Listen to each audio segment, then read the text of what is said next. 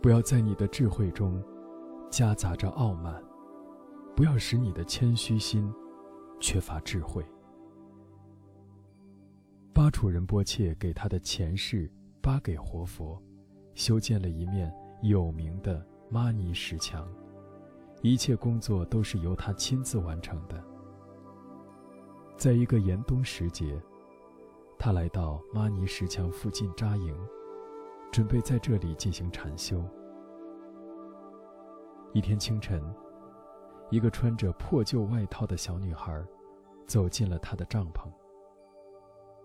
巴楚慈爱地问道：“小朋友，这么冷的天儿，为什么还要这么早出来？”我家的雌牦牛走失了，阿爸叫我来找它。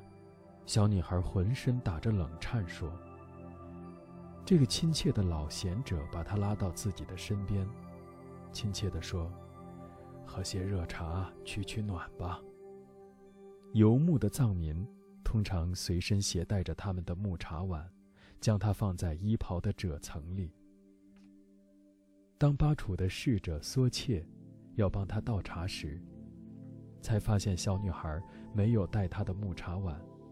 巴楚立刻从桌子上拿起自己的木碗，盛满热腾腾的酥油茶和炒熟的青稞粉，递到女孩的手中。那个害羞的小女孩。露出了迟疑的表情。巴楚的侍者更是惊讶万分，一个平凡的小女孩竟然用大喇嘛的碗喝茶，这简直是令人难以想象的。在大师的鼓励下，小女孩终于把碗放到唇边喝了起来，同时本能地将捧着茶碗的双手，在磨得发亮的木碗上取暖。巴楚仁波切一脸微笑地。看着面前的小女孩。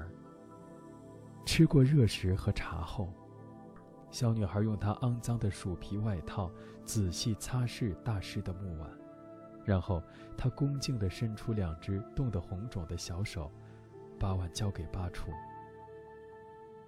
孩子，是不是我的木碗太脏了，你才想要去擦它？巴楚风趣地说，随后拿着木碗。给自己倒了一些茶。他派弟子缩切，帮忙找他家遗失的牛。记得照顾好它，别让它冻着。巴楚叮嘱道。